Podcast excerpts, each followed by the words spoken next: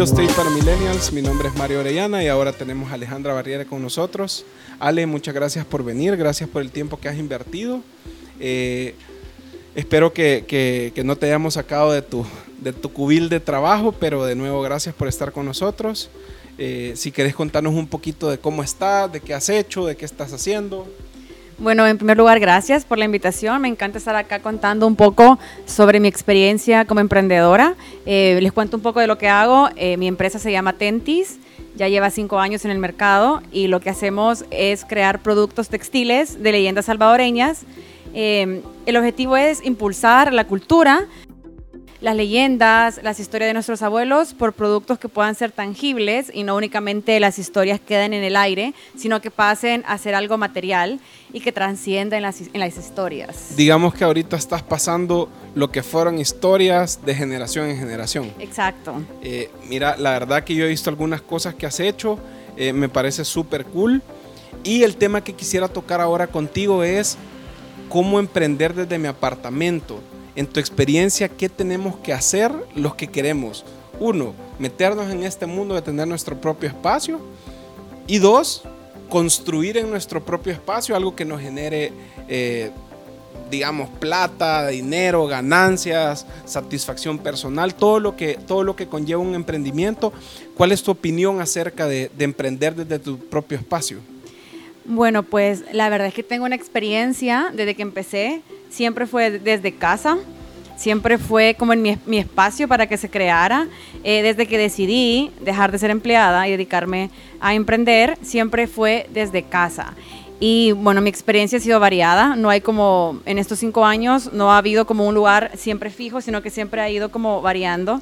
Eh, bueno, empecé en la casa de mis papás y en ese momento tuve la oportunidad de ganar un premio, un capital semilla que me permitió crear mi estudio y era como estudio taller en la casa de mis papás y me permitieron tener ahí como ese espacito que por un, par de años me funcionó como stock, eh, parte creativa, parte de guardar producto, eh, experimentar nuevos productos, pero siempre fue desde casa.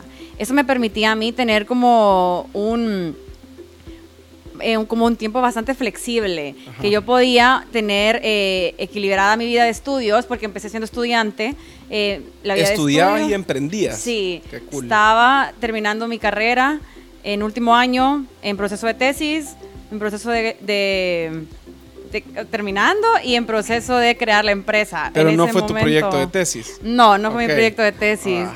Todavía aparte estaba mi tesis, pero me permitía tener mis estudios, mi vida personal y mi trabajo, mi emprendimiento.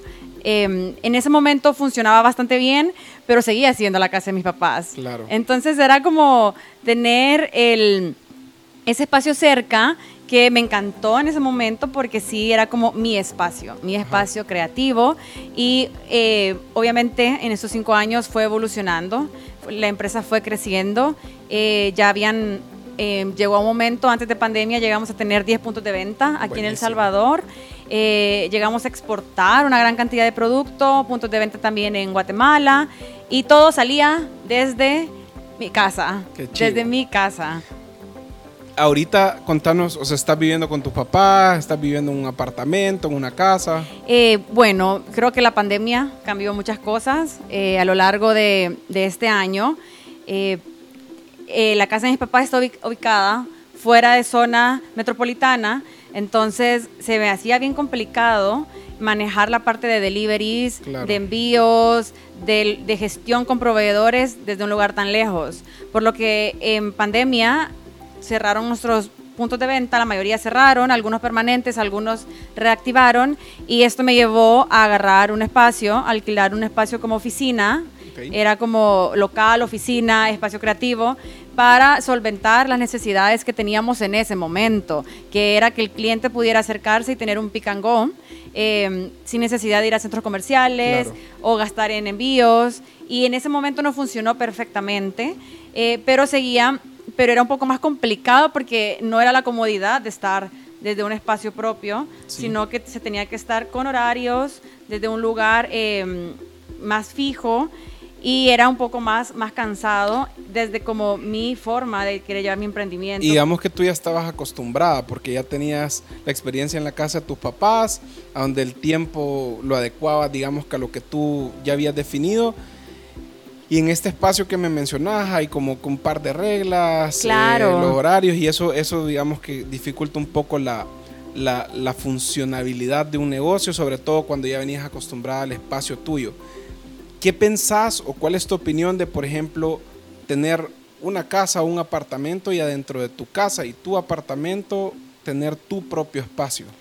Pues para mí es lo ideal, ¿sabes? Es como que eh, funcionó perfectamente cuando estaba en la casa de mis papás, pero obviamente el tiempo fue avanzando y fue un momento en que yo quiero mi espacio.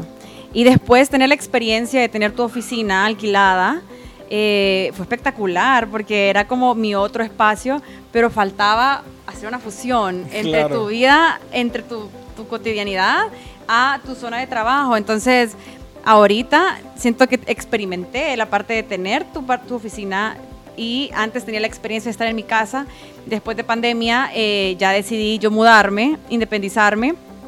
Eh, continuamos con los puntos de venta solamente. Cerramos el, como la oficina local que tuvimos eh, temporal por pandemia, que fue excelente, no funcionó y la amamos, pero eh, era momento de terminar como esa, esa estrategia.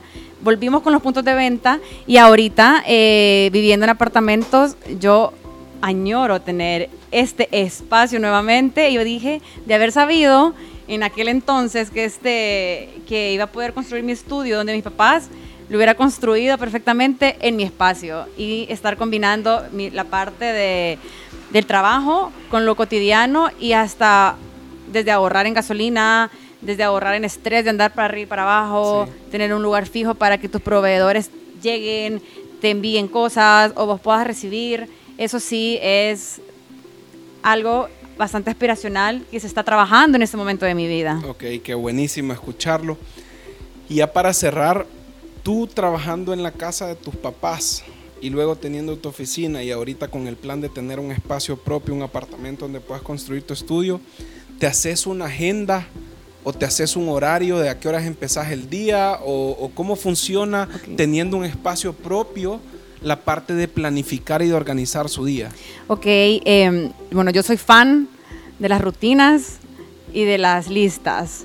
Soy fan, o sea, si aunque estaba en mi casa a las 8, pues estaba a las 8. Abría el changarro ya.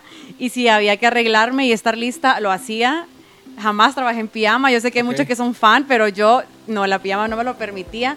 Siempre era fan de las rutinas. Eh, empezaba temprano, trabajaba, interrumpía siempre hora de almuerzo, hora de descansos. Obviamente tenía algo flexible porque de repente si algo me salía de la nada, pues tenía la facilidad de voy a ir a hacer esto, voy a hacer tal cosa. Y siempre terminaba mi día de trabajo con una rutina de ejercicio, que era lo que me obligaba a terminarlo. Porque hubo un momento en que yo no sabía en qué momento parar. O sea, eran las 5, 6, 7, 8, 12 y yo no sabía en qué momento separarlo. Pero la experiencia de tener home office me fue llevando como ponete cortes obligados para encontrar tu rutina de trabajo. Digamos que entonces tú sugerís que si tenés tu propio espacio en tu apartamento, eh, te establezcas una rutina, a qué horas empezar, a qué horas hacer un break y a qué horas terminar, porque si no puedes caer en esa tentación de seguir eh, creando, pero al final te estás desgastando. Pues. Exacto, exacto. Eh, siempre puse una rutina, puse horarios, lo respetaba. Obviamente los primeros quizás dos años no me funcionó.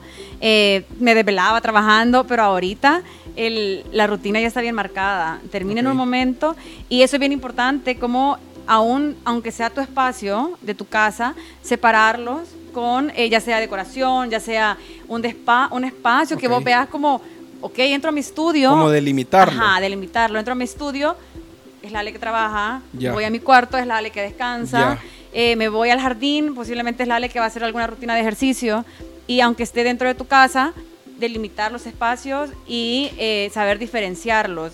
No llevarte lo que tengas de trabajo a tu cuarto, porque si no vas a terminar trabajando en tu cama. Eso es como llevarse el trabajo a la casa. Sí, exacto. Siempre delimitarlo, a mí en lo personal me ha funcionado muchísimo y lo he logrado respetar.